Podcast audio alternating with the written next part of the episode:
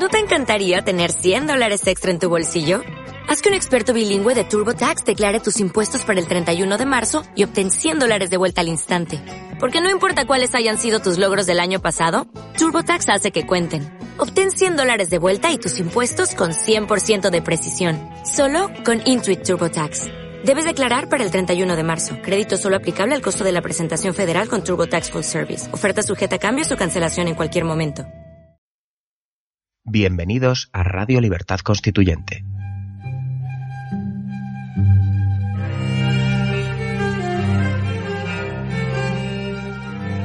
Están escuchando Radio Libertad Constituyente con don Antonio García Trevijano.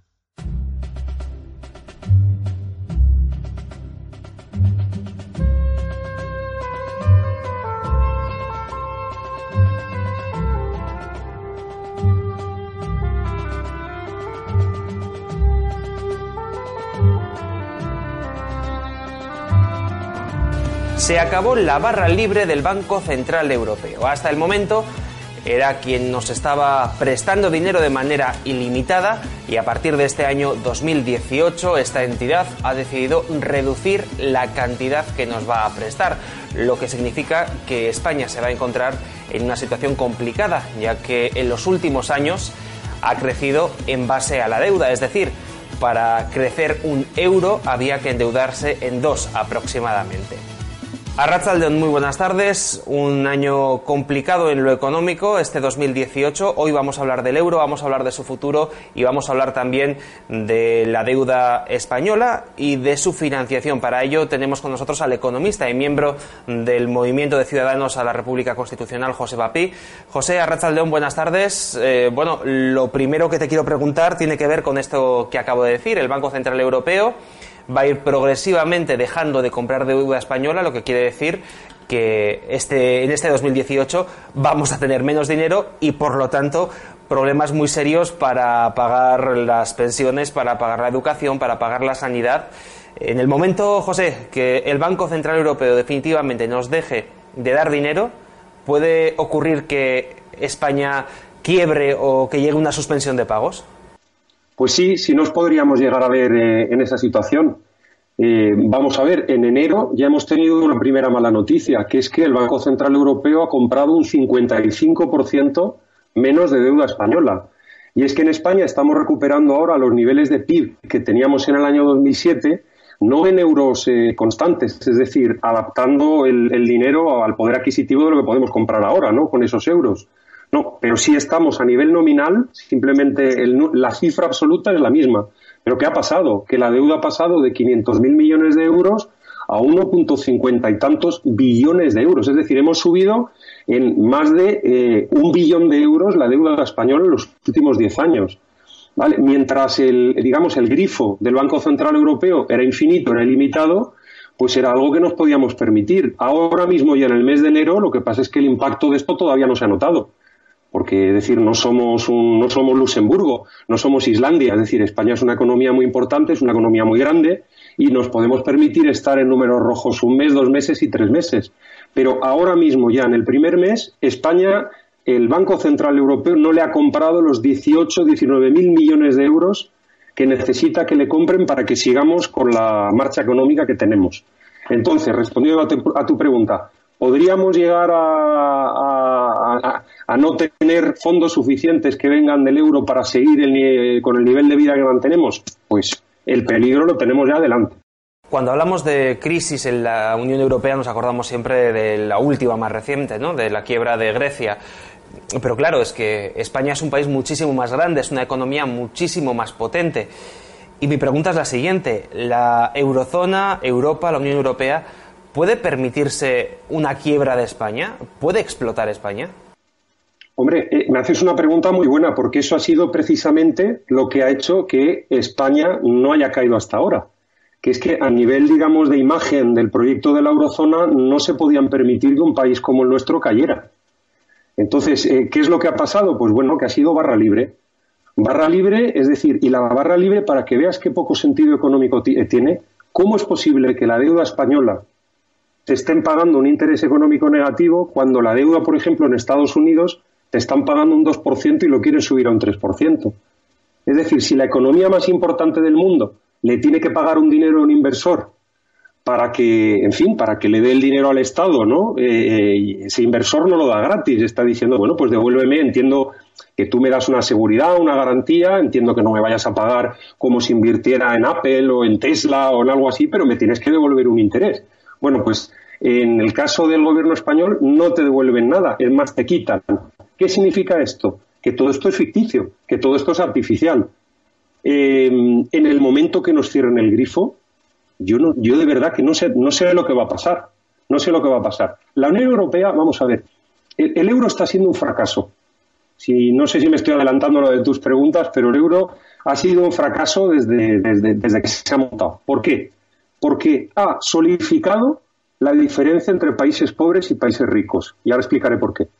Y al mismo tiempo eh, ha generado que los países pobres que se hayan quedado dentro, ya pobres para siempre, se hayan tenido que endeudar hasta arriba para mantenerse dentro del sistema euro. Entonces, el problema es que como de salida está mal montado, y ahora explicaré por qué, eh, la situación, quien lo montó, que fueron sobre todo Alemania, que fue la que quiso impulsar esto, porque antes del euro había un sistema, una bolsa que se llamaba de referenciación, una moneda ficticia que era el ECU, ¿no? donde los alemanes participaban en un porcentaje, los españoles participábamos en otro, los belgas, los franceses, los italianos, lo que fuera, ¿no? Entonces era una manera de hablarnos, ¿no? De decir, oye, para no decirte que te debo tantas liras italianas o tantas pesetas españolas, te debo tantos ecus y más o menos nos entendemos, ¿no? Bueno, de ahí hemos pasado un euro, pero claro, ¿cuál es el error de salida del euro? Hay un economista eh, canadiense que estudias en los estudios de económicas, pero vamos, que lo estudias en primero o segundo de carrera, no es de las cosas complicadas ya avanzando en los estudios, ¿no? Que se llama Robert Mundell. Y Robert Mundell en el año 61, 1961, definió lo que era la zona monetaria óptima y entonces le puso una serie de condiciones. Decía, primera condición para la zona monetaria óptima, es decir, para que una zona monetaria no sea una trola, no sea un artificio que es lo que, lo que, está, lo que le está pasando a Leida. Primero, eh, primera condición, movilidad del capital. Es decir, que si tú eres un dentista en San Sebastián, tú te puedes marchar mañana a Bruselas y abrir una consulta sin que te pidan papeles, te pidan líos, tú sencillamente enseñas, oiga, yo soy un dentista con licencia para trabajar en Donosti y yo me voy tranquilamente a trabajar a Bruselas y arreglado, ¿no? Esto sabemos que no es imposible. Además de que en Bruselas hablan un idioma muy raro que a lo mejor no es el tuyo y no te sabes explicar con ellos, con los pacientes y trabajar. Es decir, la movilidad del trabajo dentro de la zona monetaria euro no existe. No existe por problemas de permisos, por problemas de idioma, porque yo no, yo no puedo abrir una oficina mañana en Varsovia porque no hablo polaco y no me van a entender ni nos vamos a saber entender, ¿no? Bueno, eh, ese, bueno, y ahora he cometido un pequeño error porque los polacos son de los que se niegan a entrar en el euro. Eso sería largo de contar, yo creo que con bastante inteligencia, ¿no? Y ellos siguen en el Zloty, pero bueno, la oficina que te decía, si la quisiera abrir en Frankfurt, ese sí sería un ejemplo bueno, ¿no? Bueno, te decía, movilidad perfecta del capital, eso no pasa. Segundo, eh, movilidad eh, perfecta, eh, perdón, laboral. Movilidad perfecta del capital. Es decir, que tú te vayas a pedir un préstamo al banco que quieras, donde quieras, para la casa donde quieras. Y esto no pasa. Es decir, eh, tú te vas ahora, yo me voy a Frankfurt en esta oficina ficticia que quiero montar y digo, oye, quiero comprar la oficina en local, eh, mira, estos son los resultados de mi empresa tal, y le digo al banco mío en España, al BBVA, le digo, oye, dame dinero para comprarme una oficina en Frankfurt. Me dice, no, vete a Frankfurt y habla con un banco alemán. Nosotros eh, no hay un mercado hipotecario europeo, ¿no? Entonces, el dinero, digamos, tampoco se mueve bien dentro de la zona euro. Y en un sitio son más sueltos con el dinero, en otros son menos sueltos. Tercera condición que ponía Mundell, el economista canadiense al que aludía antes, que hubiera un sistema de protección del riesgo unos con otros. Es decir, que si los españoles somos pobres, pues con los impuestos del otro país nos arreglen porque hemos tenido un mal momento. Es decir, los mecanismos de solidaridad que, por ejemplo, tenemos en España. Que dices, oye, pues una región no nos ha salido bien este año la economía, pero la otra nos va a mandar un poco de dinero, nosotros mandamos a la demás pero en fin, que se hace una suerte de equilibrio para que todo el mundo pueda seguir teniendo pensiones, educación, etcétera, ¿no? Esto también sería obligatorio en una zona monetaria óptima y eso no ocurre tampoco en la zona euro, ¿no? Y por último, eh, gracias a esto lo que se acaban produciendo son ciclos económicos similares. Es decir, que si nos va mal, nos va mal a todos y si nos va bien, nos va bien a todos, ¿no? Entonces, como todo esto, estas cuatro condiciones, ni una de las cuatro se produce en el tema del euro, claro, el, el euro es un desastre es un desastre de salida. Y lo único que ellos al final están manteniendo es, como el euro es un desastre y se van a producir una serie de, vamos a decir, ineficiencias en el funcionamiento del sistema, esto lo que va a ser es siempre lo mismo. Es decir, vamos a tener la fuerza de la moneda a la hora de exportar, que le va a convenir a unos sí y a otros no.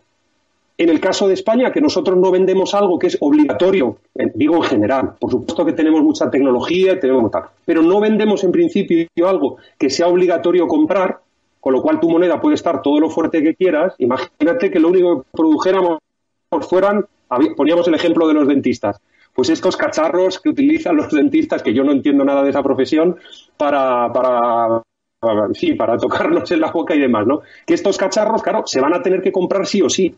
Entonces tú que tengas una moneda muy fuerte es lo mismo, porque te van a acabar pagando porque el único que fabricas el cacharro eres tú, ¿no? Sin embargo, un país como España, que nosotros fabricamos pocos de estos cacharros y en general lo que, vendemos pues es servicios, turismo, etcétera, etcétera, para nosotros que nuestra moneda, moneda, fuera más débil nos vendría de fábula porque todavía atraeríamos más inversión, atraeríamos más visitantes, atraeríamos más venta de servicios. ¿Qué es lo que pasa? Que al final la moneda está artificialmente alta en su fuerza exportadora a nivel de precio mundial, digamos, para lo que es el interés de los españoles y esto solidifica que siempre seamos pobres. ¿De acuerdo? Entonces, ¿cuál es la manera de que coma el pobre? Que le presten dinero, desde Frankfurt en este caso, desde el Banco Central Europeo. Entonces, es una situación ineficiente que no tiene salida y que un día, claro, el globo se va hinchando, hinchando, el globo de la deuda me refiero, y claro, esto un día pues habrá que pararlo porque si sigue creciendo, creciendo, creciendo, como tú me preguntabas, ¿puede explotar? Pues sí, claro que puede explotar. Esto que nos cuentas, José, ahora en el año 2018, pues quizás haya gente que nos esté viendo y diga, claro, es que después de visto todo el mundo es listo, pero lo grave es que esto que tú me estás contando ahora en el año 2018, en los años 90 ya había economistas que lo decían, también algún político incluso, pero es algo que salió incluso publicado en prensa. Mi pregunta, por lo tanto, es la siguiente por qué se empecinaron los políticos españoles que gobernaban en aquella época en entrar en el euro como se entró. Claro, es que, bueno, pero porque la Unión Europea al final, eh, eh, aunque nos sigan explicando en los libros que si Parlamento, que si Comisión, que si Consejo, que si los tratados, nos cuentan una serie de rollos, pero la Unión Europea es una parada militar donde eh, desfilamos los soldados detrás de Alemania. Y eso es lo que hay, es decir, toda la, maquinaria de funcionamiento de la Unión Europea está hecha para el servicio de los alemanes. Al principio de la después de la Segunda Guerra Mundial, es decir, al principio de la historia de las comunidades europeas, etcétera, no era el caso. Era una manera en la cual se lograba hacer un equilibrio entre las dos fuerzas, eh, digamos, los dos países más importantes, ¿no? que eran Francia y Alemania, pero Alemania ha ido tomando el control de los tratados, eh, ha ido cambiando lo que se pensó en un principio por otra cosa, ¿no? Me podría extender durante mucho tiempo.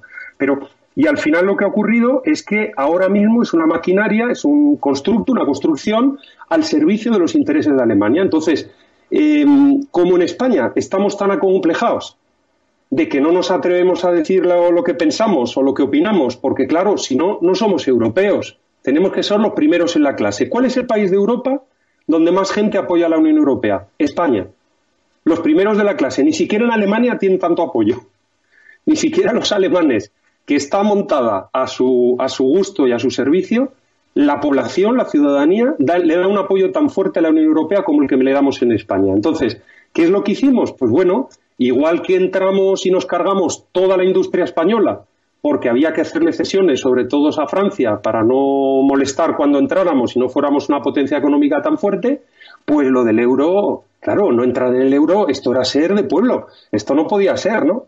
Y tuvimos que ser de nuevo por este complejo los primeros de la clase. Mira, José, a mí ahora me está viniendo a la cabeza todos estos comentarios que leímos en prensa en los años en los que el euro se ponía en marcha, cuando se un poco Inglaterra no entraba, que se decía, José, que los ingleses son muy conservadores, eh, tienen una moneda con muchos años, eh, son muy nacionalistas, o incluso ahora con Polonia también se están eh, realizando comentarios parecidos, ¿no? Y, bueno, la realidad no es exactamente así. Sí, señor, sí, señor, porque ¿qué tiene que ver el, tomar la decisión racional para tu país con ser más o menos europeo? Yo soy europeo, pago impuestos en un país europeo, eh, invierto en países europeos, viajo por Europa. Eh, yo soy el, primer europeo, me, encanta Europa. Pero, es decir, yo como político, si fuera un político español, yo tendría que defender los intereses de mi país. Y lo que está pasando es que empieza a haber una generación de políticos que se les está llamando a todos populistas, porque es verdad que en cada país el, enano en el jardín, ¿no? como dicen los alemanes, crece con una pinta diferente, en unos son más de derechas, en otros más de izquierdas, en otros de centro pero anti-inmigración. Es decir, el, el, enano tiene un disfraz diferente, ¿no?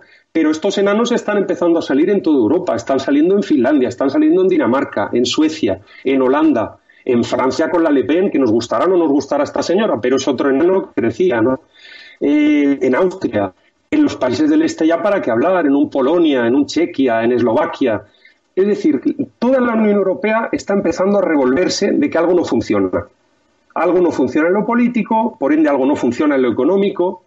Eh, tienes a un país como Polonia resistiendo con, con, uñas y dientes a entrar en el euro, dicen que no les da la gana, y ves como el grupo central empieza a decir que, claro, eh, el grupo central me refiero sobre todo a Alemania, a veces a Francia, que dicen, bueno, eh, para que los estonios o los españoles o los eslovacos no nos haya competencia desleal, dicen ellos, vamos a tener que armonizar los tipos del impuesto de sociedades. ¿Qué significa esto? Pues claro, de las pocas ventajas que nos queda a un país como España, o que le queda a un país como Polonia o un país como Eslovaquia, que es decir, bueno, vente aquí que en lugar de pagar un treinta y tantos por ciento de impuestos en impuestos sociales vas a pagar el 15, el 20, ¿no? Y a las empresas todavía le vale, una, le vale la pena pues poner una fábrica allí de coches o, en fin, hacer una inversión y demás. Todo esto, como nos sigan intentando armonizar, lo único que conseguimos es solidificar esa situación de los que son ricos y los que somos pobres. Y con esta situación, José, ¿cuál es la solución? Porque, claro, una salida del euro a día de hoy con la deuda que tenemos es prácticamente imposible, eh, sin sufrir más de lo que se puede sufrir estando dentro. Eh, ¿cuál, es la solución que puede tener España a día de hoy con esta deuda tan elevada y dentro de esta moneda, eh, dentro del euro? Pero, pero vamos a ver, mi, mi, pregunta es, ¿por qué tenemos que seguir siendo, o mi respuesta, discúlpame, sería, ¿por qué tenemos que seguir siendo los primeros de la clase? Es decir, Cipras, que a mí, en Grecia, el primer ministro griego, que a mí no es una persona que me caiga simpática, pero Cipras es una persona que ha conseguido una quita del 70% de la deuda para su país. ¿Por qué los españoles, a cambio de la barra libre de compra de deuda española, eh, aceptan el pago de todo lo que nos están prestando los alemanes cuando eh, esto es un negocio que es un negocio que es completamente eh, sin pies ni cabeza? Es decir, esto no va a ningún sitio. Eh, va a llegar el momento, como tú dices, esto va a explotar, va a haber que sentarse, ya empieza a haber políticos, eh, yo pienso que con cierta sensatez, y no me apunto a todos esos políticos eh, que yo no lo llamaría populistas, los llamaría nacionalistas, que empiezan ya a, perdón, y hablamos en plata de nuevo, a mosquearse, ¿no? por toda la Unión Europea, pero que se están empezando a poner problemas encima de la mesa. Yo creo que la vuelta de Merkel a la escena política europea van a intentar durante unos meses el que todo siga igual, pero todo no puede seguir igual. Y yo el, llamamiento que hago desde vuestra televisión es a la clase política española, a esta clase política oligárquica, ¿no? que no elegimos porque se eligen entre ellos con las listas del partido y demás, pues que esta clase oligárquica española de verdad se tiene que empezar a plantear seriamente que no tenemos que ir como catetos a Bruselas o a Frankfurt a que nos den el carguito o a la cena o a soy miembro del grupo tal o del grupo cual, que ha llegado ya el momento de hablar de los intereses eh, de, los españoles, pero de los intereses de, que tenemos que seguir pagando las pensiones y tenemos que seguir manteniendo la sanidad y la educación y que el chiringuito se nos va a caer dentro de poco y cada vez va a haber más países que no estén dispuestos a seguir sosteniendo el chiringuito del euro.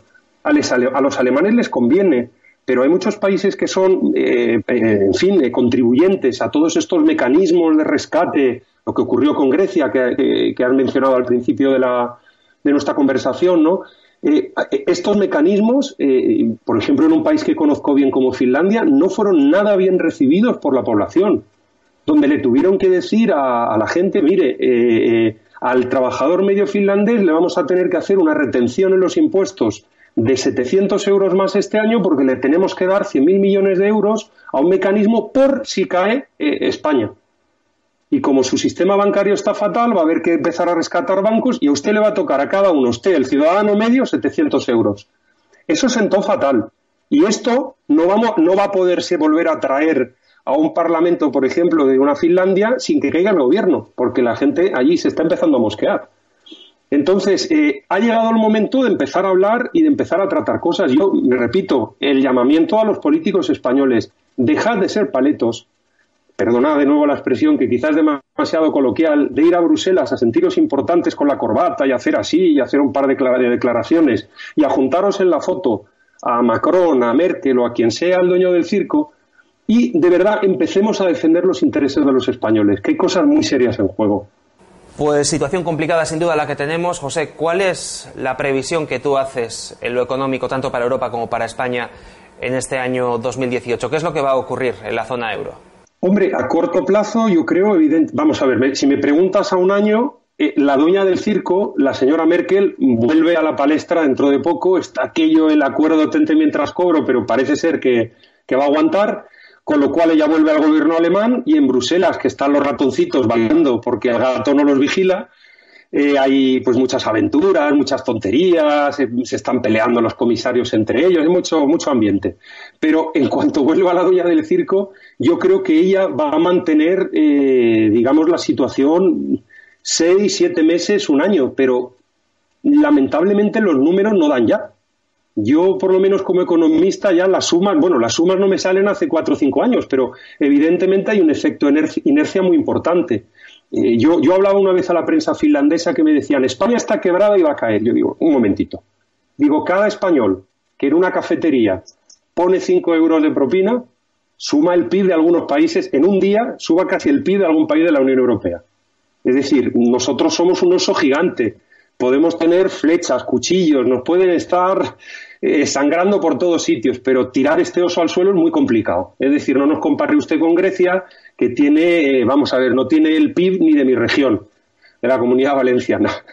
Entonces, Grecia es un caso pequeñín en el cual se podía invertir, se podía meter ese dinero, se les podría rescatar, ¿no? Pero rescatar a España, bueno, nos están rescatando, pero bueno, no nos están rescatando, nos están dando el dinero y nos están, nos están diciendo, ojo que nos lo tienes que devolver. Y nosotros, los insensatos de los políticos que hay en España, siguen acumulando, acumulando, acumulando, acumulando y llevan un billón de euros, no un billón de pesetas. ¿eh? Que eso del billón suena como mucho de cuando yo era joven, un billón, madre de Dios. Pero es un billón de, no es un billón de pesetas, es un billón de pesetas multiplicado por 166,386. Es una barbaridad de dinero de billones de pesetas, ¿no? Entonces, nos ha endeudado eso en los últimos 10 años. La barra libre pues puede seguir eternamente, pero, pero es que nunca la vamos a pagar. Y un día alguien en Europa se va a dar cuenta y tirarán a la señora Merkel a patadas. Probablemente sus votantes o sus ciudadanos el día que alguien les explique, como si hay algunos economistas sensatos en Alemania, que les están empezando a decir eh, esto, esto es que no se puede, es que es imposible imposible devolverlo. Los números, vamos, todo lo que estudias en los libros de macroeconomía está superado ya hace años. Entonces, ¿qué va a pasar? Pues mm, a corto plazo, nada, porque tenemos una inercia y somos un país grande. A medio plazo, esto es totalmente inviable. Entonces, la se está montando una tormenta perfecta, eh, y, le robo una expresión al, al economista e ingeniero Roberto Centeno, pero se está montando una, tormenta perfecta. Eh, yo no sé cuándo la tormenta perfecta nos va a empezar a, echar el agua y los rayos, pero vamos, unos nubarrones que no sé lo que nos quedará, dos, tres, cuatro años, se va a hundir algo, va a pasar algo. Es decir, esto es insensato e imposible que aguante más tiempo. No creo que vaya a pasar nada este año, pero va a estallar va a estallar con toda probabilidad y ha llegado el momento de los hombres y de las mujeres valientes, ¿no? Porque esto no puede ser, no puede seguir así. Pues José, para cerrar, yo también voy a parafrasear a don Roberto Centeno, al economista, que dijo en una de sus últimas intervenciones en prensa que a día de hoy estamos en manos de los dioses. José Papi, economista y miembro del Movimiento de Ciudadanos a la República Constitucional, gracias por habernos acompañado y hasta la próxima. Un placer, un placer siempre. Muchas gracias por la invitación.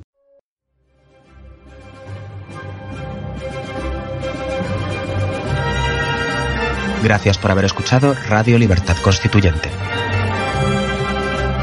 No olviden visitar la parrilla de programación en la nueva página web del Movimiento de Ciudadanos hacia la República Constitucional, en la dirección www.mcrc.es. Radio Libertad Constituyente. La libertad viene en nuestra busca.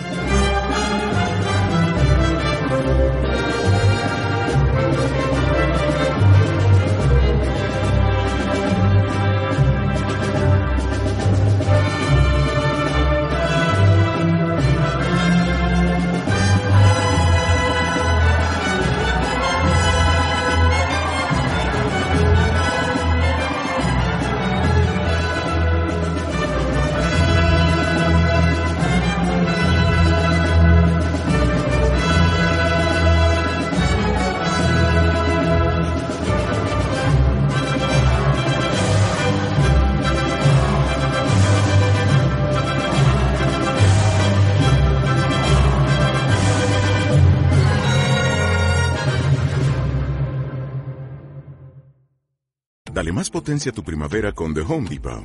Obtén una potencia similar a la de la gasolina para podar, recortar y soplar con el sistema OnePlus de 18 voltios de Ryobi desde solo 89 dólares. Potencia para podar un tercio de un acre con una carga. Potencia para recortar el césped que dura hasta dos horas. Y fuerza de soplado de 110 millas por hora. Todo con una batería intercambiable. Llévate el sistema inalámbrico OnePlus de 18 voltios de Ryobi. Solo en The Home Depot. Haces más. Logras más.